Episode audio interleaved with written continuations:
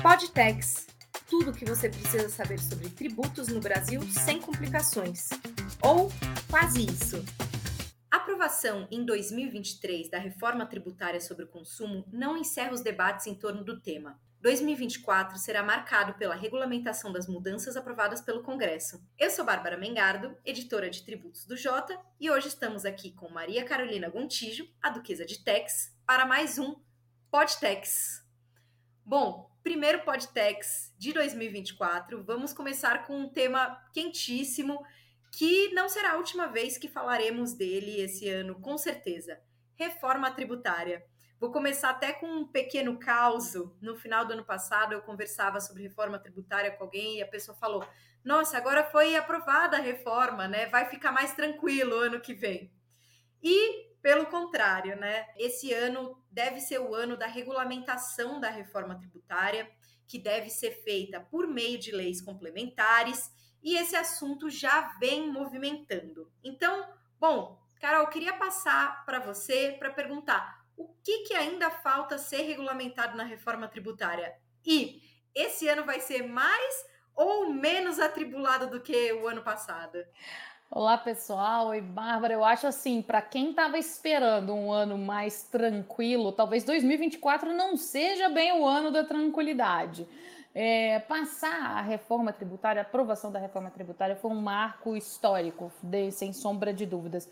Mas eu acho que o ponto principal aqui é que ele foi só o primeiro passo. Quando a gente brinca de falar de uma reforma e a gente quer fazer as pessoas entenderem o tamanho ou a grandiosidade disso, a gente precisa entender que o que está na Constituição foram os pilares básicos. Então a gente ali está dentro dos alicerces. Quais foram os alicerces da reforma? Então ali a gente tem uma ideia do que seria o IBS, do que é a CBS, o imposto seletivo, tudo isso já está posto, né, já, já faz parte agora do nosso texto constitucional. Agora a gente precisa colocar isso para funcionar de fato. E para isso, é lógico que a gente vai ter uma, um monte de, de pequenas normas, vamos dizer assim, grandes normas, pequenas normas, para poder regulamentar toda essa situação que a gente vai passar a viver a partir, né, alíquota teste a partir de 2026. Então a gente precisa fechar aqueles pontos que ficaram abertos porque de fato não caberiam num texto constitucional. A gente não tem uma ideia de deixar tudo, vamos dizer assim, tudo específico no texto constitucional, tudo detalhado, esse não é nem o propósito. Então agora sim é que a gente vai se debruçar sobre os pontos, e são mais de 70 pontos em aberto dentro, dentre aqueles que a gente precisa discutir na reforma tributária Todos eles vão precisar ser discutidos no Congresso. E aí é o que a gente vai ver durante o ano inteiro de 2024, talvez ali um pedaço de 2025 para que isso possa estar de fato valendo em 2026. A gente tem muito chão para caminhar. A emenda constitucional 132, que trata da reforma tributária, prevê um prazo de 180 dias para regulamentação. Para isso, já tem alguns grupos de trabalhos criados no Ministério da Fazenda para enviar ao Congresso os projetos de lei complementar e aí sim regulamentar de fato. Paralelamente a isso, a gente vê também uma movimentação dentro do próprio Congresso, juntando a iniciativa privada para também pensar como que vai ficar essa regulamentação. Como a Carol falou, são muitos pontos e a gente vai trazer aqui alguns pontos que devem ser polêmicos, que são bastante importantes. E aí, Carol, já queria mandar de novo para você a questão dos regimes diferenciados. São vários setores que têm regime diferenciado na reforma tributária. E o que, que significa? Significa que esses setores eles vão ter uma forma diferente de cálculo daquele tributo. De repente, uma base de cálculo diferente, é, uma forma distinta de recolhimento. E, bom, Carol, poderia falar um pouquinho mais para a gente sobre esse assunto? Vamos lá, Bárbara, vamos falar sobre isso. A gente precisa tratar, né, no, no geral, né, dessas hipóteses de incidência dessa, da CBS e do IBS, que vai ser né, o nosso IVA ali em duas fases, que é o que a gente já explicou aqui algumas vezes, tem até alguns podcasts sobre isso. Então a gente vai ter que tratar, vamos dizer assim, sobre todas essas, o que seria a base de cálculo, o que seriam as incidências e quando a gente está falando da reforma, uma das coisas que a reforma bateu muito foi a questão da é, não cumulatividade. A gente tem vários episódios aqui do Podtex, você pode procurar, a gente explica isso em vários episódios, qual a importância da não cumulatividade, Mas o que acontece é que quando a gente tem setores específicos que não conseguem é, se adaptar a essa questão da não cumulatividade, e aí a gente pode citar alguns setores clássicos, por exemplo, setor financeiro, por algum motivo, alguma razão, ele não é um setor que, vamos dizer assim, vive de fases, não tem créditos, não vão conseguir acumular créditos. Então, nesse caso, eles vão precisar sim de um regime específico, de um regime que vai é, tratar ali para eles é, como é que ele vai funcionar o IVA, né, no caso, é, para eles de uma forma diferente dos demais. Lógico que a gente viu e a gente já teve a oportunidade de falar sobre isso também, que alguns, né, no final das contas, entraram vários outros setores e talvez é, é, esteja mais excessivo do que deveria. De toda forma, a gente vai precisar é, ter legislação específica sobre esse assunto para mostrar como é que a gente, como é que esses setores vão é, vamos dizer assim, enfrentar essa nova fase de tributação. Como a Bárbara disse, pode ser um crédito presumido, pode ser uma, uma base de cálculo diferente, pode ser talvez uma alíquota diferente. O mais importante que a gente precisa ficar muito de olho nessa discussão é que para que seja o mais simples possível.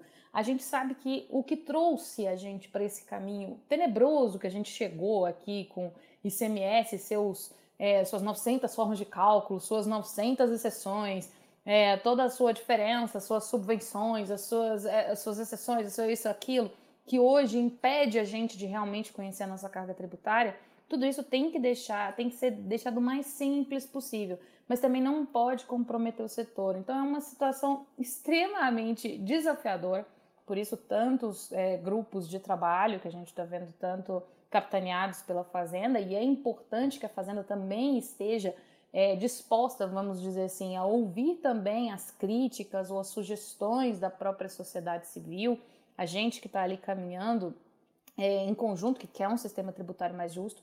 Então a gente precisa fazer, a gente precisa definir, por exemplo, aqueles também que têm algum tipo, vamos dizer assim, alguma benesse, aqueles que vão ter uma alíquota reduzida por alguma razão.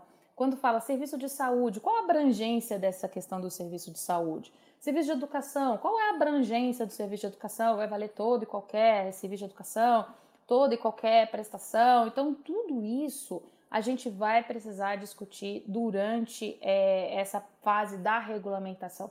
Então, por isso que eu falo, o pior nem foi a aprovação da reforma. A questão mais complexa que a gente vai ter que enfrentar, sem sombra de dúvida, vai ser em 2024, de agora para frente, justamente para colocar esses pingos nos is. Até porque, Bárbara, e é importante a gente lembrar as pessoas, quanto mais, é, vamos dizer assim, desigual fique essa regulamentação para algum setor ou outro, é, a gente não tem um cobertor curto. Então, quando alguém não paga, outro vai precisar pagar. Então, a gente vai ter isso no reflexo daquilo que todo mundo passou o ano passado inteiro perguntando qual vai ser a alíquota, qual vai ser a alíquota. Então, tudo isso vai refletir na alíquota final que a gente paga. Exatamente. A gente sabe que é muito claro que os regimes diferenciados, as reduções de alíquotas do IBS e da CBS vão influenciar diretamente a alíquota. E aí, queria passar para você, Carol, a alíquota, afinal de contas, vai ser é, regulamentada por lei complementar? E aí, depois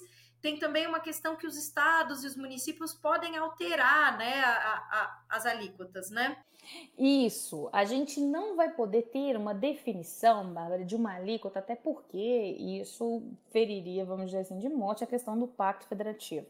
A gente vai ter uma alíquota de referência depois estabelecida pelo Senado, que vai poder ser observada é, por todos os estados e municípios que assim quiserem. A gente vai ter a alíquota da CBS definida pelo Poder é, Executivo, e aí a gente vai poder ter essa, é, vamos dizer assim, essa facilidade de ou o Estado definir sua própria alíquota ou utilizar a alíquota de referência. O mais importante é que a gente vai precisar conhecer o tamanho desses regimes, tanto os específicos quanto os regimes diferenciados, gente precisa saber o tamanho disso e qual é o peso disso no final das contas. Como eu disse, é, a, e isso é uma das coisas que a gente também repassou várias vezes, a gente não espera uma redução da carga tributária nesse primeiro momento com relação à reforma do consumo. Não está, ninguém está imaginando que a gente vai ter uma redução de tributação. Olha, vamos diminuir a tributação. Não até porque o Estado precisa, né? Esse é o tamanho, eu falo que é a questão do cobertor, né? O tamanho do cobertor é o tamanho do frio do Estado. Então, se o Estado tem hoje uma demanda por um valor muito alto, é a mesma coisa, a gente vai ter uma tributação muito alta. A gente espera que no futuro, com a questão da formalização, da diminuição ali da, de alguns eventos, vamos dizer assim, que as pessoas conseguem deixar ali por, de lado a questão da tributação, conseguem ser mais informais, a gente, a gente imagina que com a formalidade a gente consiga talvez incrementar a arrecadação e possa, no final das contas, reduzir, mas isso não está previsto. Então, o que a gente precisa ter é exatamente o tamanho disso. Qual vai ser o tamanho? Se a gente não tiver a definição, ah, o que são, como eu disse, esses serviços de saúde? O que são esses serviços de educação? O que são exatamente? O que, como a gente pode dividir isso? Então a gente não consegue ter uma ideia do tamanho e, logicamente, a gente não consegue ter uma estimativa do que seria essa própria alíquota de referência que depois, né, tanto o Senado vai colocar para observância dos estados e o próprio estado fazer a sua conta, porque a gente sabe que isso vai depender da arrecadação de cada um. Além disso, a gente tem muitas, muitos outros fatores, como a questão de como é que a gente vai fazer essa transição, que hoje é uma cobrança na origem para o destino. Então, tudo isso a gente vai precisar discutir. Agora, a gente vai fazer os pormenores dessa reforma. E aí sim é onde todo mundo briga, porque alguém quer uma parede azul, alguém quer uma parede laranja. Então, assim, na hora da fundação, talvez seja o, o, o ponto em que a gente vai ter menos discordância. Ou seja, o ano passado já foi histórico mas era uma questão talvez até mais simples que a gente vai enfrentar agora. O próximo tema que eu queria trazer aqui é um tema que eu acho interessantíssimo, que é a questão do imposto seletivo. Esse imposto seletivo ele vai ser é, recolhido por setores ou empresas, por atividades que são prejudiciais à saúde e ao meio ambiente, substituindo aí parcialmente o que o IPI faz no nosso sistema atual. É claro que a gente sempre pensa, quando a gente fala em imposto seletivo, a gente sempre pensa em é, bebidas, é, cigarros, né, e produtos desse gênero. Mas a verdade é que isso não está no texto da Constituição. É, quais são os setores, quais são os produtos que vão precisar recolher o seletivo, isso é algo que vai vir aí para essa fase de regulamentação e que a gente sabe que é, vai pesar muito o, o, quão as empresas são fortes no Congresso, quão que os setores são fortes no Congresso. Então, eu acho que vem uma discussão grande por aí, né? Vem uma discussão grande e vem uma discussão que pode impactar no próprio consumo nosso, vamos dizer assim, de cada dia, porque essa é a própria questão da amplitude do conceito daquilo que faz mal à saúde ou ao meio ambiente. A gente tem aí um conceito bem amplo. Então pode ser que a gente veja ali alguns embates, talvez, interessantes sobre o que, que de fato o governo quer desestimular o consumo. Eu acho isso muito importante porque até isso a gente vai ganhar em transparência. Hoje, quando a gente tem a questão, por exemplo, do IPI fazendo esse papel do seletivo, a gente acaba não percebendo. E a gente só percebe que as coisas são muito mais caras. Então você vai pegar determinado tipo de, vamos dizer, um bem supérfluo que seja, você sabe que ele é muito mais caro, mas você não sabe exatamente por quê. E aí depois você fica se imaginando ali, nossa, por que, que esse produto é tão mais caro? Por que eu vou comprar um perfume? Ele é tão alto o valor e tá dependendo do tipo de perfume ou de onde foi, se ele é importado ou não. Então tudo isso vem ali aquela, aquela, aquela tarefa que o IPI faz. E aí isso vai ficar muito mais transparente também. Então acho que muito, talvez muito mais importante do que algumas questões que a gente coloca, lógico, de a natureza de informação, eu acho que o sentir no bolso vai ter também essa característica de fazer todo mundo pensar sobre o que está consumindo e como está consumindo. Então, vai ser uma discussão sensacional do, de todo, em todo ponto de vista possível e imaginável. Não só né, da sociedade, mas da tributação e de como equalizar isso é, a ponto também de não matar um segmento, não matar um negócio. Então, tudo isso vai ser um desafio tanto. Outro tema que deve ser bastante polêmico e que a gente sabe que já vem movimentando a estados, municípios, é a questão do comitê gestor do IBS, ou seja, o comitê que vai ser responsável mesmo por gerir aí o, os valores decorrentes desse tributo novo. Esse a gente sabe que vai ser um tema super, super complexo e que com certeza a gente vai ouvir falar muito.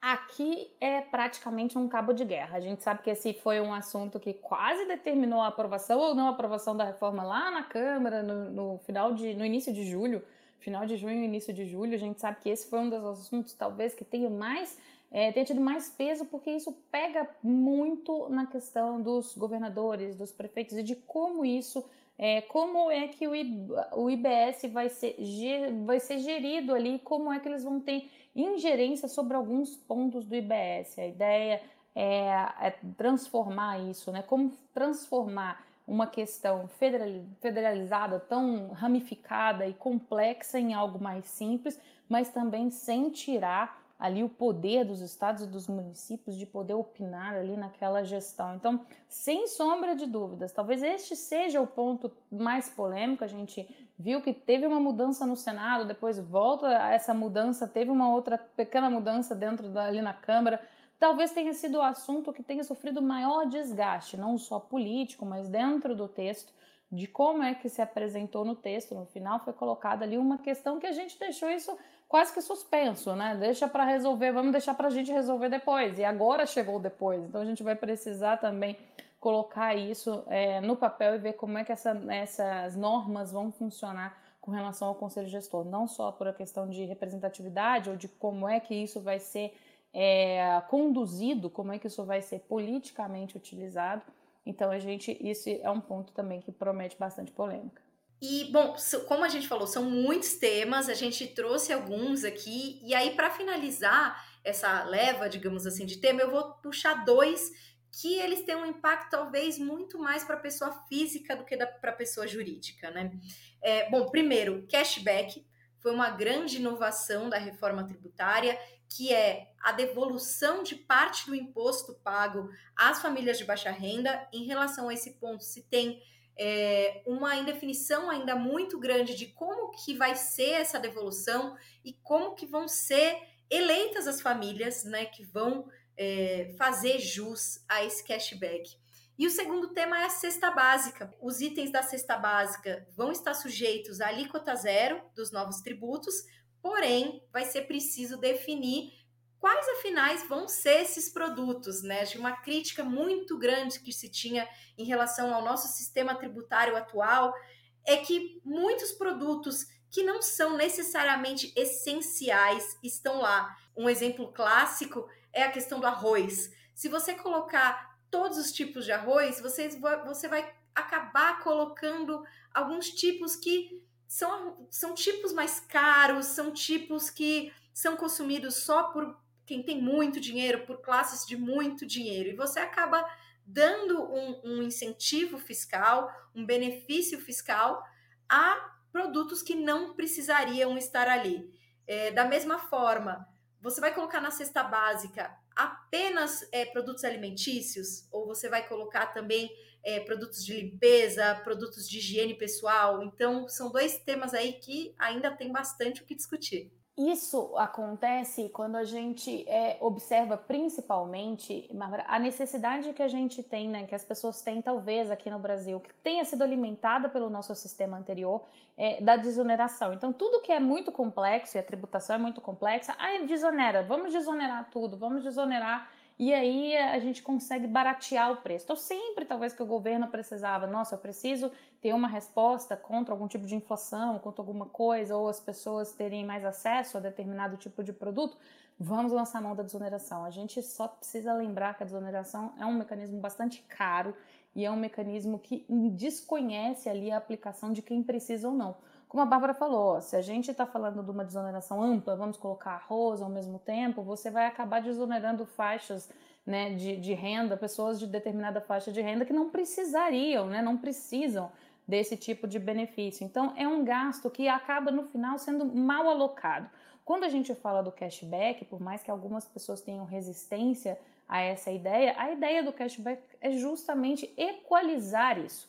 A gente, quando começa a colocar né, a ideia, as pessoas, é, devolver aquele valor para as pessoas que realmente precisam, aí sim a gente tem uma política voltada essencialmente para quem precisa, para as famílias que precisam, e a gente vai ter essa definição depois. E aí as pessoas conseguem sim ter acesso a, de uma forma mais barata do que de que não precisa de fato ter essa desoneração. Então, assim, por mais que seja mais complexo o cashback, ele é simplesmente mais, é muito mais justo. Então ele consegue alcançar as pessoas que realmente precisam. Além disso, a gente tem o ponto da, da cesta básica, aí sim a gente vai precisar colocar ali, fazer um padrão, vamos dizer assim, do país, porque hoje cada estado tem a sua definição de cesta básica, e aí a gente tem alguns exemplos que não são tão, é, vamos dizer assim, essenciais. Não estou dizendo que o pão de queijo não seja essencial, o pão de queijo é essencial, não é nem porque está na cesta básica de Minas Gerais, mas assim, são algumas coisas que a gente precisa pensar melhor exatamente. O que a gente precisa considerar como cesta básica do brasileiro? O que, que a gente vai colocar ali? Lembrando que isso também vai puxar a nossa alíquota geral, ou seja, quanto mais produtos a gente colocar, quanto mais cara, vamos dizer assim, do ponto de vista essa desoneração for, mais a gente vai ter uma alíquota mais alta. Então a gente precisa pensar tudo isso. Aqui é um equilíbrio a pratos. A gente tem que colocar um prato, rodar o prato e tem que ficar atento para os outros não caírem. Não adianta a gente ter uma ideia ótima de desonerar tudo, vamos fazer uma cesta básica super ampla, mas também colocar mes a mesma tributação do consumo sobre essas famílias que precisam, que precisariam dessa cesta básica mais ampla, você colocar uma tributação muito mais alta, porque isso vai impactar nelas também. Essa é a, vamos dizer assim, a, a magia de quando a gente faz um projeto, como é o projeto da reforma tributária, de deixar tudo mais flat, tudo mais direto, vamos dizer assim, mas a gente precisa ter muito cuidado com todas essas desonerações. Último tema que eu queria tratar aqui não diz respeito exatamente à reforma do consumo, mas sim à reforma da renda. Isso porque o texto aprovado pelo Congresso prevê que em 90 dias o executivo tem que mandar para o Congresso a reforma da renda. É um prazo curto, a gente sabe que esse ano é um ano eleitoral nos municípios, então é um prazo ainda mais curto se a gente pensar em Congresso, em dinâmica do Congresso, e deve chegar aí em meio a todas essas regulamentações que precisam ser feitas da reforma do consumo, ainda é uma reforma da renda. E aí, quando a gente fala em reforma da renda, a gente está falando em mexer em alíquota de imposto de renda, CSLL, sempre volta a questão dos dividendos, dos juros sobre capital próprio, são temas super, super importantes e super, super complexos que devem aí embolar ainda mais esse meio de campo de 2024. E esse assunto da reforma da renda tem dado o que falar, Bárbara, porque a gente vem aqui com uma a própria atualização da tabela do imposto de renda muito defasada, a gente passou aí é, muitos anos com uma atualização quase que simbólica ali na primeira faixa de isenção do imposto e alguns outros mecanismos que permitiram ali uh, um, vamos dizer assim, um adiantamento de uma restituição até determinada faixa, mas a verdade é que a gente precisa sim equalizar essa tabela do imposto de renda, a gente precisa pensar na tributação do imposto de renda da pessoa física como um todo, a gente já fez, né, deu alguns passos no ano passado com algumas equalizações de tributação de fundos, algumas coisas que a gente já precisava né, começar a caminhar, mas o fato é que é muita coisa acontecendo ao mesmo tempo. Então, se a gente precisa fazer uma regulamentação da reforma tributária do tamanho que a gente disse que precisa, colocamos todos os pontos aqui, os 70 pontos em aberto, toda a questão da, da alíquota, a questão né, que a gente vai precisar definir ali quem são os grupos específicos, né, quem são os regimes diferenciados, regime específico, como é que vai ser comitê gestor, como é que vai ser, quem é que vai ser de fato ali é, beneficiado ou não e quanto isso vai custar, cesta básica, como é que isso vai funcionar. Então, assim, tudo isso colocado, toda essa discussão colocada, a gente ainda tem a questão da reforma sobre a renda. A reforma sobre a renda precisa, a gente precisa discutir, a gente precisa equalizar isso é, a tributação da pessoa jurídica, que também vai ser discutida quase que a galope, porque quando a gente fala da tributação da renda, a gente tem a questão da tributação dos dividendos. Então, isso traz uma reforma da renda ampla, não só da pessoa física, pessoa jurídica, tudo isso que a gente precisa discutir. Então, assim, o desafio é gigantesco. Eu acredito que a gente precisa conversar, né, talvez é, debater sobre isso de uma maneira um pouco mais ampla, um pouco mais clara, para a gente tentar né, ter essa ideia de quem realmente precisa e de como a gente vai aumentar a arrecadação daqueles que precisam pagar mais. A gente sabe que muitos hoje têm uma alíquota efetiva muito baixa, muitas pessoas físicas têm uma alíquota efetiva muito baixa. Então, tudo isso precisa ser discutido em meio a, como você disse, um ano eleitoral que é curtíssimo. Então, é, o desafio, quando a gente olha para 2024, a gente pensa que 2023 foi até light. Bom, tem muitos outros temas para discutir, mas como eu falei no começo, não vai ser a última vez que a gente vai falar sobre reforma tributária nesse podcast. Com certeza. Gostaria muito de agradecer Maria Carolina Gontijo, a Duquesa de Tex, agradecer a todos vocês que nos assistiram até aqui. Eu sou Bárbara Mengardo, editora de tributos do Jota, e esse foi mais um Podtex. Até mais!